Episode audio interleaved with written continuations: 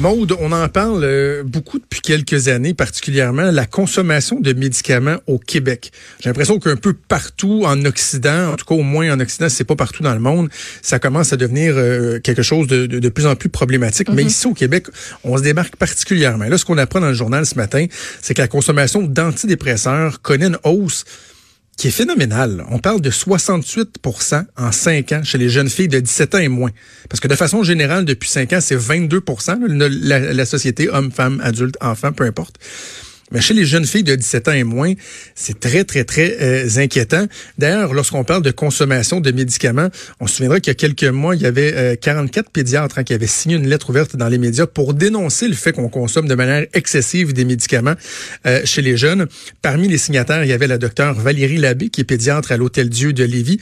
On va aller la rejoindre pour en discuter. Bonjour, docteur Labbé. Oui, bonjour. Est-ce que euh, ces résultats-là, à la lumière de, ce que vous voyez, vous, en pratique, on peut aborder les deux angles, si vous voulez, mais de façon générale dans la population et tout particulièrement chez les, chez les jeunes filles? Est-ce qu'il y a quelque chose qui vous surprend dans ce résultat-là ou dans le quotidien, c'est quelque chose que vous constatez? En fait, c'est pas vraiment surprenant parce que c'est un peu le reflet de ce qu'on voit là, chez les adultes. Euh, il faut savoir que moi, je suis pédiatre. Je vois davantage de jeunes enfants que d'adolescents. Alors, euh, présentement, nous, on n'a pas commencé là, à prescrire là, énormément d'antidépresseurs là, chez nos jeunes enfants. Okay. Euh, je suis pas surprise parce que là, ça n'a pas été dit là, par strate d'âge. Là, 68% d'augmentation, il dit chez les 0 à 17 ans. Mais selon moi, c'est plus euh, chez les adolescentes. Et puis, je suis pas surprise que ça soit, euh, ça en augmentation parce que, en plus, c'est une population le vulnérable à l'adolescence. Et l'anxiété, en général, on en voit énormément, énormément dans notre bureau. C'est beaucoup des raisons de consultation. Et ça peut se présenter sous plusieurs formes de consultation. Des fois, ça peut être des maux de ventre, euh, des maux de tête, de l'opposition, des troubles de comportement sévères. Puis quand on fouille davantage, on peut s'apercevoir qu'il y a beaucoup d'anxiété euh, derrière tout ça. Alors, beaucoup de souffrance chez les enfants, ça, on le note à tous les jours et surtout à la rentrée scolaire. Mais, mais en même temps, docteur Labbé, euh, l'anxiété chez les adolescents, les les euh, questionnements existentiels et tout ça, c'est pas récent de, de, de, tout temps. Les adolescents peuvent avoir eu des périodes qui sont plus difficiles. Qu'est-ce qui fait que au cours des cinq dernières années, ça a augmenté autant que ça? Parce qu'on pense à deux choses. Parce que là, on, va sûrement parler des, des, des, médias sociaux, la pression sociale et tout. Mais aussi, est-ce qu'on doit questionner le réflexe des professionnels de la santé qui peut-être des fois vont, euh, vont, vont remplir des prescriptions un peu trop, un peu trop facilement, rapidement? Écoutez, je vous donne mon opinion personnelle qui ne reflète euh, peut-être pas tous euh, l'ensemble de, des pédiatres. Là, c'est vraiment de façon personnelle. Moi, je crois que dans la population, comme on disait tout à l'heure, là, en général, c'est plus les femmes qui ont tendance à avoir des prescriptions euh, d'antidépresseurs, d'ISRS.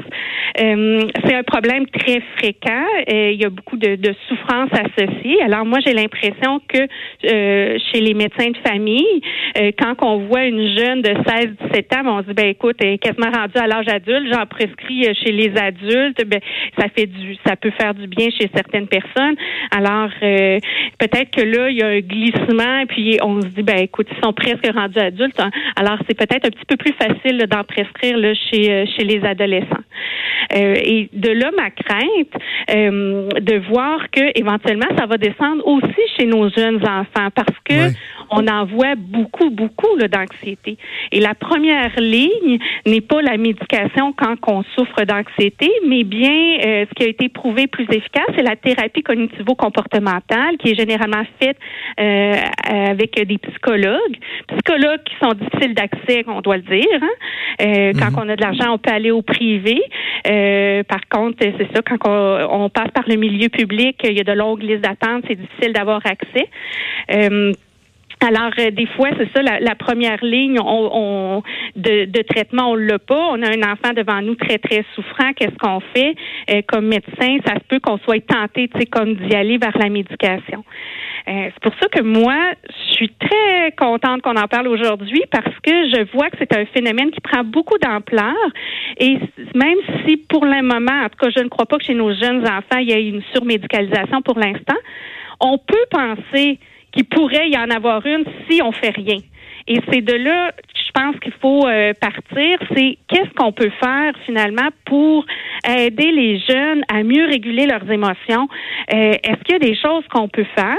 Moi, dans une de mes de, de, de, mes pensées, là, ben, il y a toujours la base. Il faut toujours retourner à la base. Alors le mhm. sport, le sommeil, l'alimentation, euh, vivre une passion, être avec les amis, c'est toujours la base, base, base. Mais ce que j'aimerais que soit ajouté, c'est la portion école.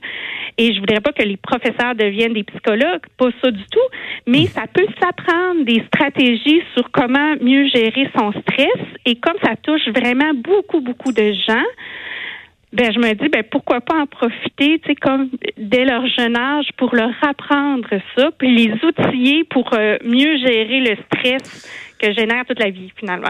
Dans, dans le fond, docteur Labbé, ce serait d'avoir un réflexe de d'essayer de régler le problème euh, en amont plutôt qu'en aval. C'est que là, on dit, ah, il y a de ben, l'anxiété, fait que la, résultante, c'est qu'on va donner des médicaments plutôt que d'essayer d'aller corriger euh, le problème à la source. C'est carrément ça, là.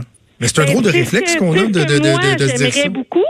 Puis, c'est ce qu'on a vu avec le TDAH, puis c'est pourquoi euh, on s'est levé bon, 44 pédiatres, mais je peux vous dire que toute l'association des pédiatres était d'accord avec nous quand on a eu notre, euh, notre réunion plus tard. Là, tout, euh, ça a été voté à l'unanimité. Alors, l'ensemble des pédiatres est d'accord sur le fait que présentement, il y a énormément de médicalisation du TDAH et ça n'a pas commencé que à Go, on prescrit à tout le monde.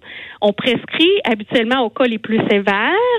Après ça, vient les cas plus modérés, puis on se dit, ben, on leur prescrit-tu à eux autres aussi? Qu'est-ce qu'on fait?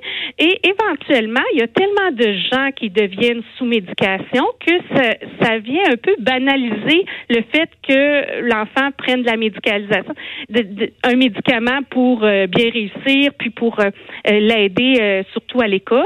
Alors là, quand on, en vient à ce que beaucoup, beaucoup de personnes soit sous médication, c'est comme si on banalisait un petit peu ce, euh, cet événement-là. Et là, euh, c'est son père un peu le contrôle. Là. Fait que là, moi, je, je tiens à vous rassurer, là, je pense pas qu'on a perdu le contrôle chez nos enfants.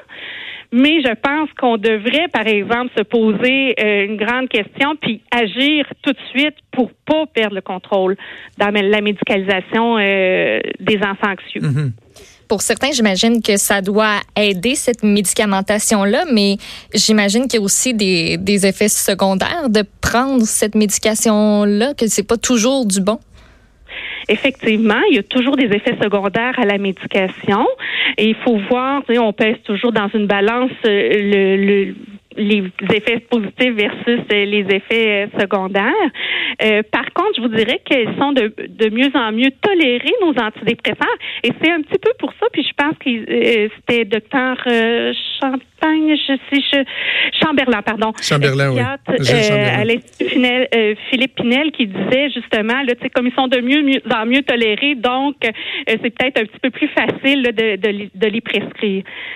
Parce que chez euh, une personne très anxieuse qui est rendue dysfonctionnelle, euh, pour qui rien ne va, que le, euh, les thérapies cognitivo-comportementales ont été essayées, tentées, puis tout ça, ça peut vraiment aider là, une personne de prendre de la médication. Alors, je je dis pas que c'est pas bon, mais par contre, je dis ben inquiétons-nous de cet effet-là de, de l'anxiété généralisée dans la population et essayons de trouver des, des solutions pour être plus en amont.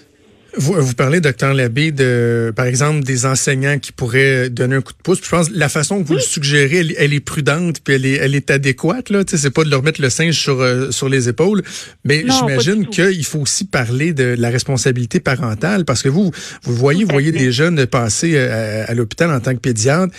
Et puis moi, je m'inclus là-dedans. On, a l'impression qu'on met une pression sur les enfants, pas juste une pression de, de, performance ou euh, de toujours être occupé à, à, faire des sports, des activités de l'application, mais de façon générale, au quotidien, on est toujours... Tu sais, un moment donné, moi, je me suis arrêté, docteur Labbé, à me dire combien de fois un matin je peux dire à mes enfants, dépêche, fais ça vite, dépêche. On, on est toujours en train de les pousser. Les parents aussi ont une responsabilité à jouer dans tout ça. Hein? Tout à fait. Et puis, euh, il faut ça aussi en prendre conscience. Puis, tu sais, quand je vous dis c'est un problème de société, là, l'anxiété, on la retrouve dans toutes les strates de, la, société. Alors euh, oui, il faut en prendre conscience. Puis comme parents, euh, s'il y en a qui nous écoutent puis qui ont des enfants anxieux, effectivement, on a un rôle à jouer. L'enfant anxieux se sent mieux quand il est bien encadré, quand les règles sont strictes, quand on est conséquent avec justement nos, conséquences, euh, quand il sait à quoi s'attendre. Et puis, il y a un livre qu'on aime beaucoup proposer aux, parents et ils peuvent le faire. Là, c'est un livre euh, euh, qu'on peut faire là avec l'enfant parce qu'il y a des petites activités le proposées. Ça s'appelle Incroyable moi, maîtrise son anxiété. C'est un livre qui est publié par une maison d'édition de Québec. Euh, la maison d'édition est Midi 30. Puis c'est un livre qui est vraiment utilisé par euh, pas mal tous nos, nos, intervenants là en CLSC, beaucoup, beaucoup de psychologues.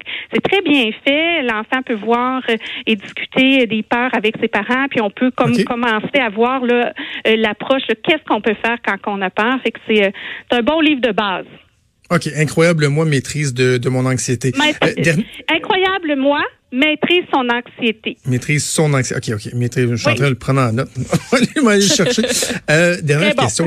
Euh, au niveau de, de, la, la, prescription, justement, des, des antidépresseurs, est-ce que, parce qu'on vient de parler, bon, la sensibilisation, qu'est-ce qu'on peut faire en amont, mais est-ce que on devrait euh, encadrer davantage ou resserrer le, le, le, tout ce qui entoure la prescription de ces, de ces médicaments-là? C'est par exemple, est-ce que c'est trop facile pour un médecin de famille de simplement dire, ben, pour un ado de 15 ans, clac, tiens, antidépresseurs, est-ce qu'il ne devrait pas avoir, je sais pas moi, des couches supplémentaires ou quoi que ce soit avant d'en arriver là? Ben, écoutez, je pense que c'est jamais, euh, on veut jamais prescrire euh, si facilement que ça des antidépresseurs. Je pense qu'on se pose toujours beaucoup de questions, surtout quand il s'agit des, des enfants. Euh, je comprends votre question. Maintenant, euh, est-ce qu'on devrait mettre des couches supplémentaires, tout ça comme je peux vous dire, nous autres, entre autres, en pédiatrie, ce qu'on demande, avant de prescrire pour un TDAH ou pour de l'anxiété, on demande qu'il soit vu en psychologie. on demande que la base soit Euh, est-ce que tout le monde devrait demander ça? Parce que l'affaire, c'est que c'est pas toujours possible pour les gens là, qui euh, d'avoir accès à un psychologue. Je pense qu'il faut rester prudent justement quand on prescrit, s'assurer que la base y est. Maintenant, c'est tel, ça engendre tellement de souffrance et il y a des gens qui sont qui deviennent complètement afonctionnels, qui peuvent plus sortir de, de chez eux, plus aller à l'école, faire des choses comme ça. Alors il faut y aller cas par cas, puis effectivement, il ne mhm. faudrait pas commencer à prescrire euh, trop facilement les antidépresseurs. Ben, espérons qu'encore une fois, votre appel euh, va être entendu, comme ça avait été le cas il y a, il y a quelques mois, qu'on va voir euh, des choses bouger, des choses s'améliorer. Docteur Valérie Labbé, pédiatre à l'Hôtel Dieu de Lévis, merci de nous avoir parlé aujourd'hui. Ben, ça me fait plaisir. Merci. Au revoir.